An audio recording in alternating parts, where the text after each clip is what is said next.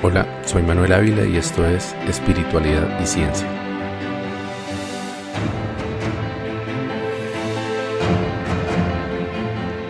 Estaba el otro día leyendo un artículo que se titulaba La hipócrita meditación corporativa de Silicon Valley y me llamó la atención porque se relaciona mucho con un tema que me había estado rondando la cabeza durante los últimos días para compartirlo con ustedes.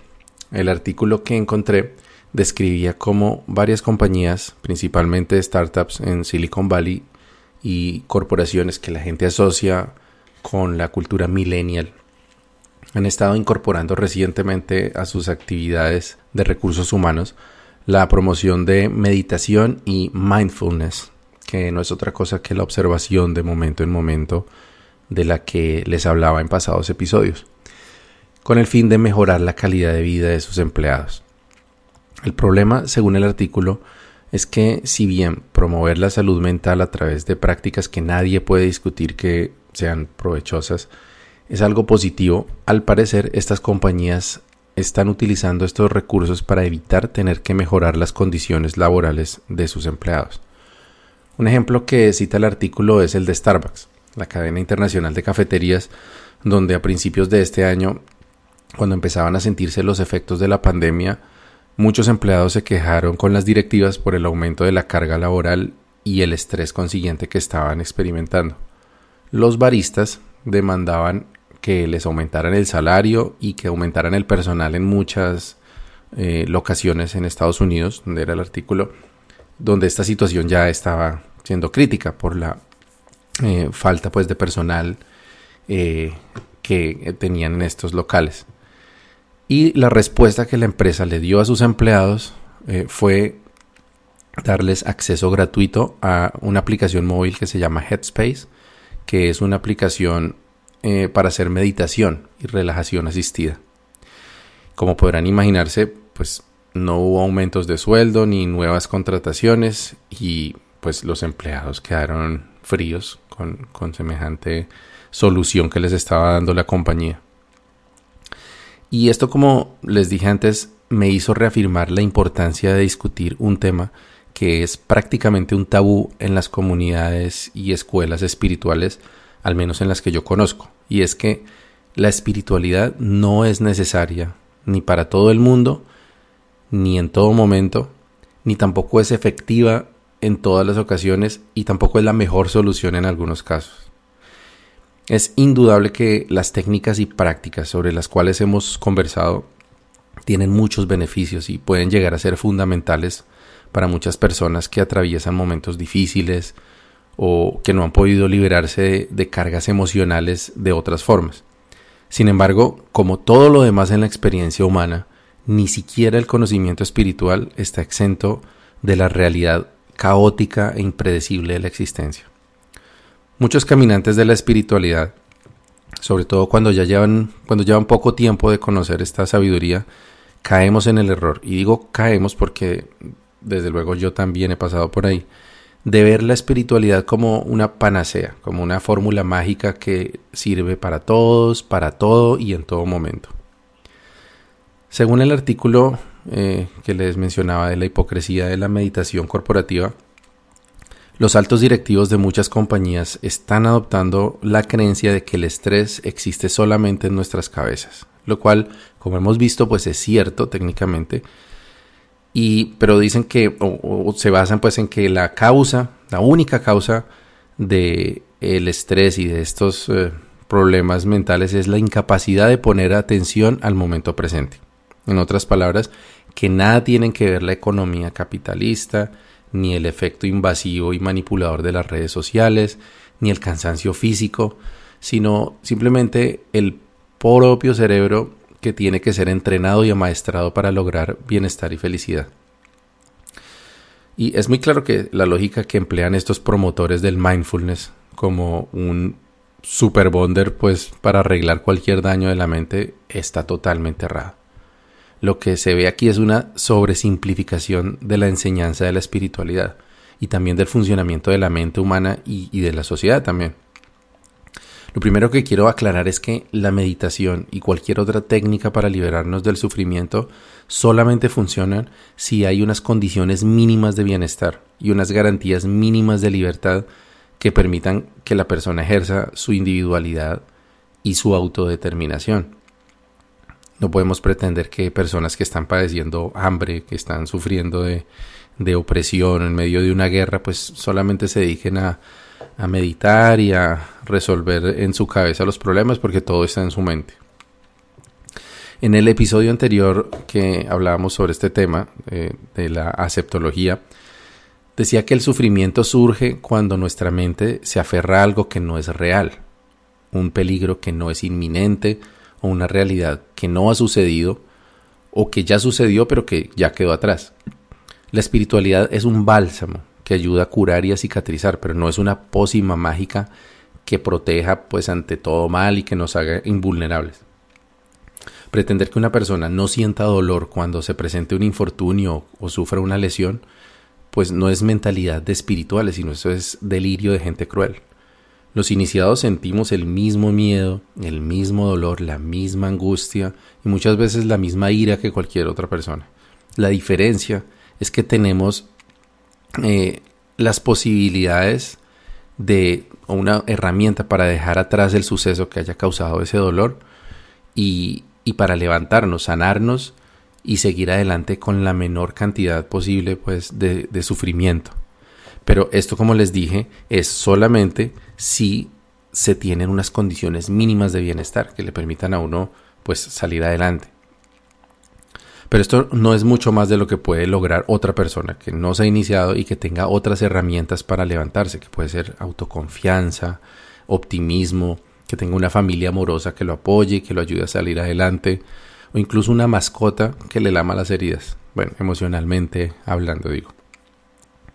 Incluso personas que son religiosas y se aferran a su Dios, a su iglesia o a su pastor, también pueden experimentar una sanación de un dolor lo que hace diferente a la espiritualidad es que eh, es un poder que surge desde adentro de la persona, que no requiere de una entidad externa que le brinde la tranquilidad que busca. Pero aún así, muchos espirituales se rompen, se quiebran y se entregan al sufrimiento cuando las circunstancias lo sobrepasan. O sea, esto es apenas natural. A menos, o al menos hasta que su propia tenacidad los lleve a encontrar su camino de regreso al centro. Uno de los momentos más difíciles para alguien que haya iniciado un camino espiritual es el supuesto retroceso que sienten después de haber logrado algunas victorias. Eh, sentirse mejor como persona, por ejemplo, y de repente encontrarse en una situación de conflicto en la que el iniciado se comporte peor aún que como lo habría hecho antes de iniciar su camino. Puede ser un ataque de ira injustificada, descubrirse teniendo un tremendo sentimiento de envidia o llevar una vida oculta por una infidelidad o algún otro tipo de mentira. Puede pasar también que la persona eh, sienta que tiene derecho a, entre comillas, descargar la presión de ser tan juicioso en todo lo demás, porque medita, porque se está observando, porque ya no sufre de ira, pero entonces eh, piensa, no, pues yo tengo que poder eh, permitirme desjuiciarme en una o dos cositas, como para balancear. Sea cual sea el racionamiento que tenga lugar, lo que el iniciado no puede pasar por alto es que la verdadera victoria del guerrero espiritual no es ser bueno o tener control en todas las acciones de su vida, sino ser consciente de todas ellas. Eso quiere decir que si estás cediendo a la cólera, por ejemplo, o a la injusticia, o si estás mintiendo o estás envidiando, pues al menos seas consciente totalmente de ello, que no te estés autoengañando.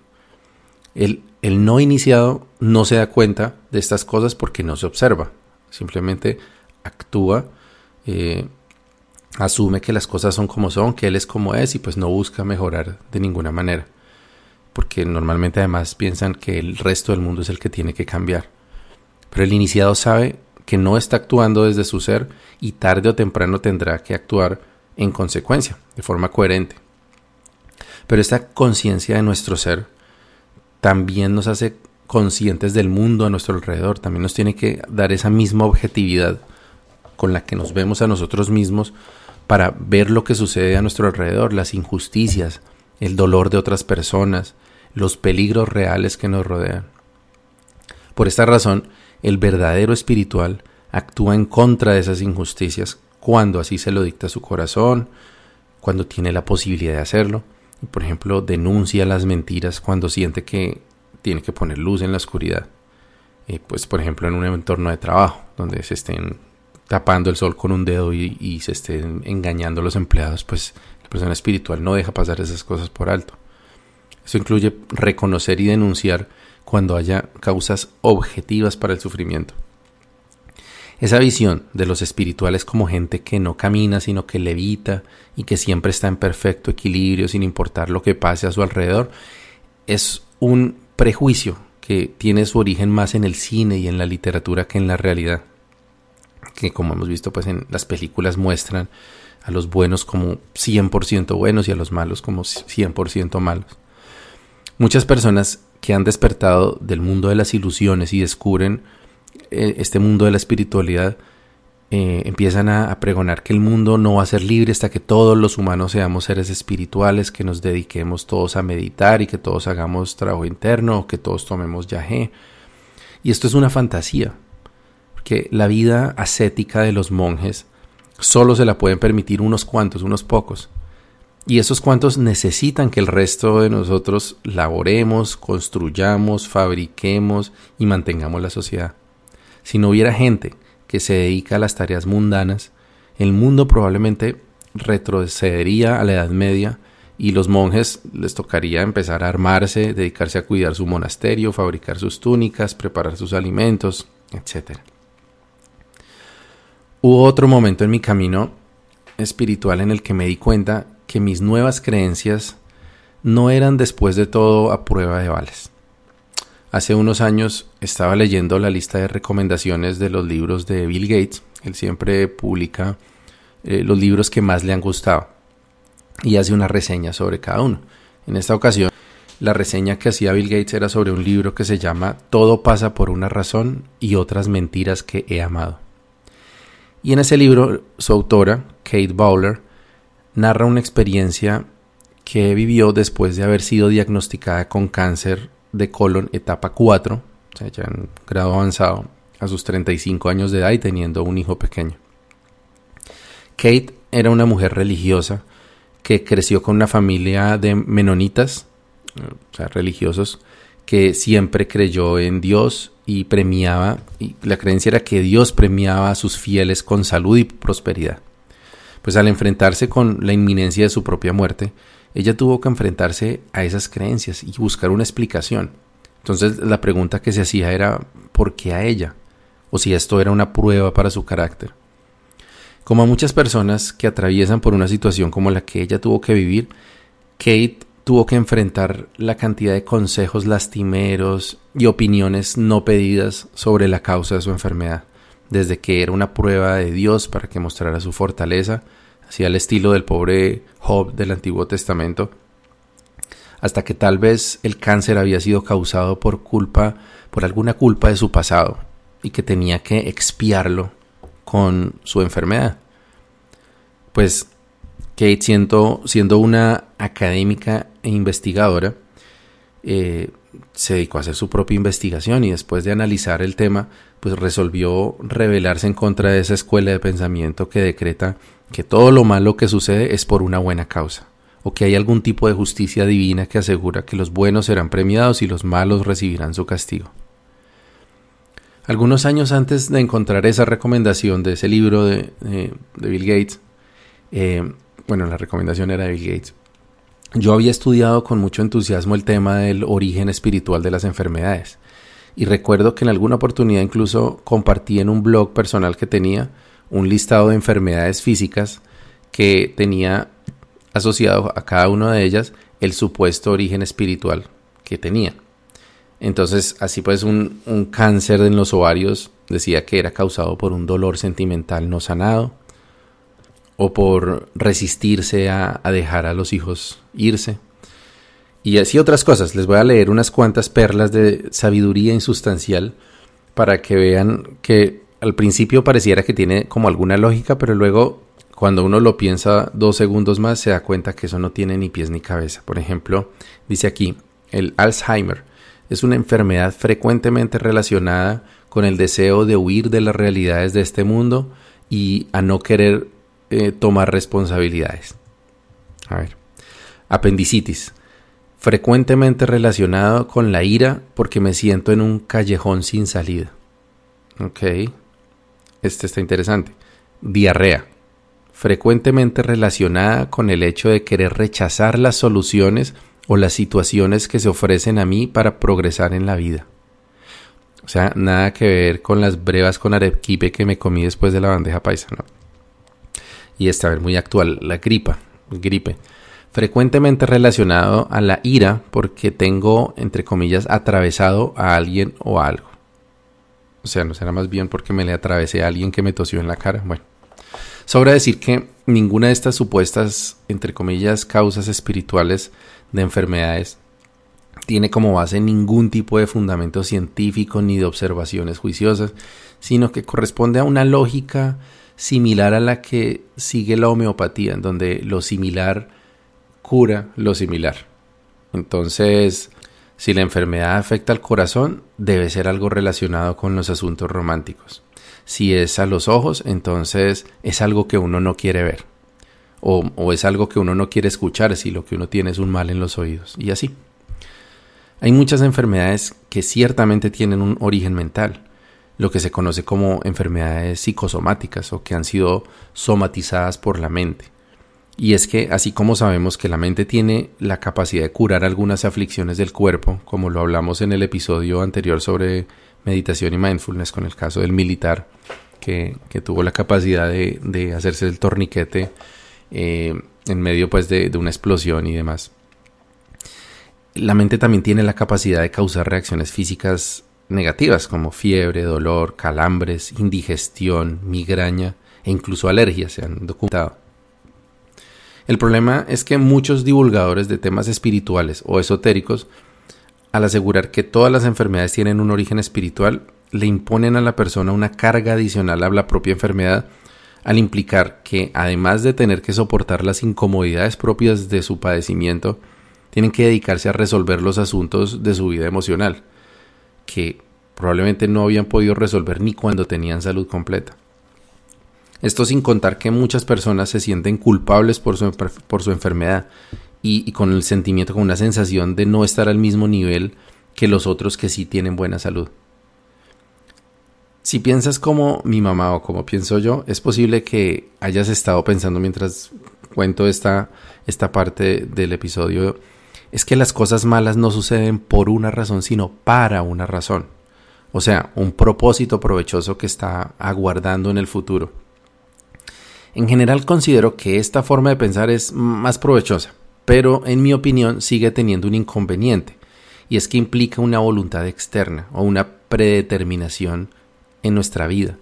Pensar que hay que descubrir el para qué de una situación dolorosa nos puede hacer perder el tiempo tratando de develar un misterio en algunos casos eh, lleva a las personas a esperar pacientemente a que la vida les muestre cuál es ese propósito providencial para haberles mandado esa prueba que tuvieron que pasar. Lo que yo creo en esta etapa de mi vida es que el para qué de los momentos difíciles que vivimos no es una pregunta sino un desafío.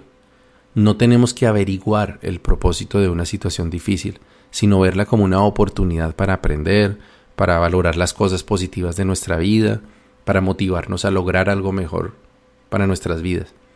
Algo que antes de, sufrir de esa situación tal vez no habríamos tenido el coraje para intentar. De esta forma, eh, por ejemplo, perder a un ser querido nos puede servir para valorar más a otras personas que tenemos en nuestra vida. Eh, podemos decidir honrar el recuerdo de la persona que se fue encarnando y viviendo las cosas bellas que nos enseñó. Y sobre todo hacer lo que esa persona con seguridad habría querido para nosotros y es que atravesemos pronto el duelo y alcancemos una felicidad aún mayor que la que teníamos antes.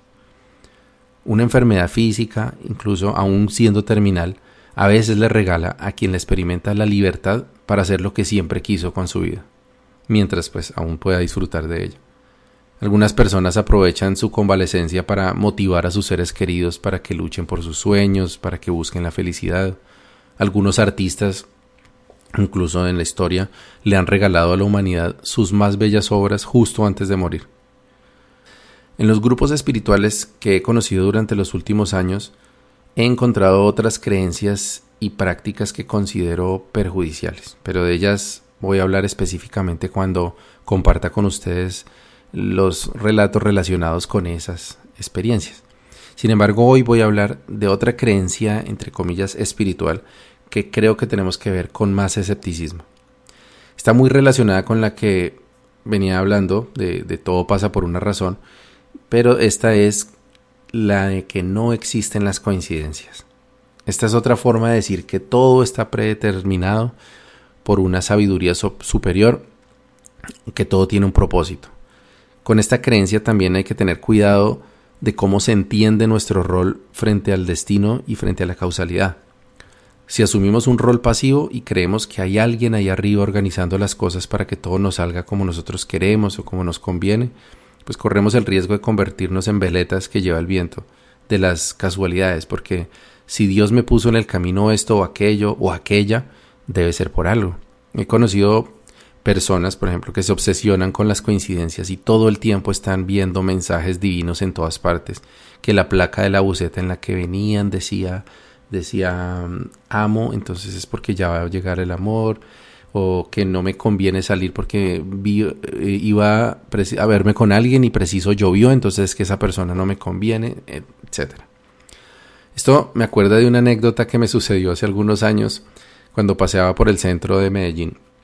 Iba yo caminando desprevenidamente cuando encontré un billete de lotería en el piso. Lo levanté, miré pues a los lados y me di cuenta que había un vendedor de lotería justo al ladito. Entonces le pregunté si el billete era suyo y él pues me lo recibió dando las gracias y, riéndose pues por su descuido. Pero entonces me dijo, eh, oiga, ese billete debe tener su magia, vea que usted lo encontró así nomás, lléveselo, lléveselo, que eso es buena suerte. Yo que nunca he sido de comprar lotería, pues como que en el momento me creí el cuento de la coincidencia milagrosa y le compré el billete, a más del doble del precio real además. Cuando me encontré con mi suegra y le conté esa curiosa coincidencia, pues ella no podía de la risa de ver que había caído en una estafa tan vieja. Al parecer, mi cara de rolo me había hecho víctima, la víctima ideal para ese inescrupuloso lotero que en poco, seguramente pocos segundos antes de que yo pasara me había puesto el billete ahí como carnada, es el billete de lotería. El punto es que las coincidencias existen, sí existen y ocurren todo el tiempo. Hay unas afortunadas como encontrarse un billete, eso sí, de dinero, no de lotería, en la calle, o, presentarse a una entrevista de trabajo justo el día en que eh, un entrevistador eh, cuchilla no está y otro entrevistador que es más afín a tu personalidad, entonces tiene que entrevistarte. Eso es buena suerte. Pero también hay otras coincidencias desafortunadas, como pasar por el lado de una, montaña justo cuando hay un derrumbe y quedar sepultado ahí. O sufrir de una pequeña mutación genética que causa cáncer en el colon tipo 4, por ejemplo. Nuestro universo está dominado por procesos aleatorios a nivel cuántico. Esto ya es pues comprobado científicamente. Y donde la realidad está formada por millones de variables que ocurren a nuestro alrededor. O sea, eh, todo el tiempo hay factores climáticos, hay factores humanos, hay factores, eh, digamos, de, circunstancias que no podemos controlar y no podemos cuantificar ni, ni podemos tampoco prever la mayoría de las veces. Eh, hay muchas cosas que podemos predecir, pero hay muchas cosas con varianza y complejidades tan intrincadas que no podemos cuantificar. Esto no quiere decir que no tengamos ningún control, pero sí que no tenemos control absoluto. Ni los religiosos con sus dioses, ni los espirituales con sus mantras, ni los científicos con sus matemáticas pueden evitar el embate de la casualidad en muchos momentos de la vida. Pero esto no quiere decir que no podamos inclinar la balanza a nuestro favor. Ser amable, culto, eficiente e inteligente emocionalmente puede conllevar algunos aspectos negativos, pero en general nuestra sociedad favorece esas características con mejores relaciones personales, eh, con frecuencia con mejor trabajo, con prosperidad también eh, o abundancia. Alimentarse de forma balanceada, por ejemplo, hacer ejercicio y dormir bien puede que no eximan a nadie de sufrir algunas enfermedades, o de morir a temprana edad, pero sí reducen mucho las probabilidades de eso. De la misma forma, meditar, autoobservarse y liberarse de los apegos no te va a hacer invulnerable al dolor, ni va a impedir que eventualmente tengas que sufrir un infortunio, pero te da herramientas para recuperarte de las dificultades y sortear los retos que la vida te presente.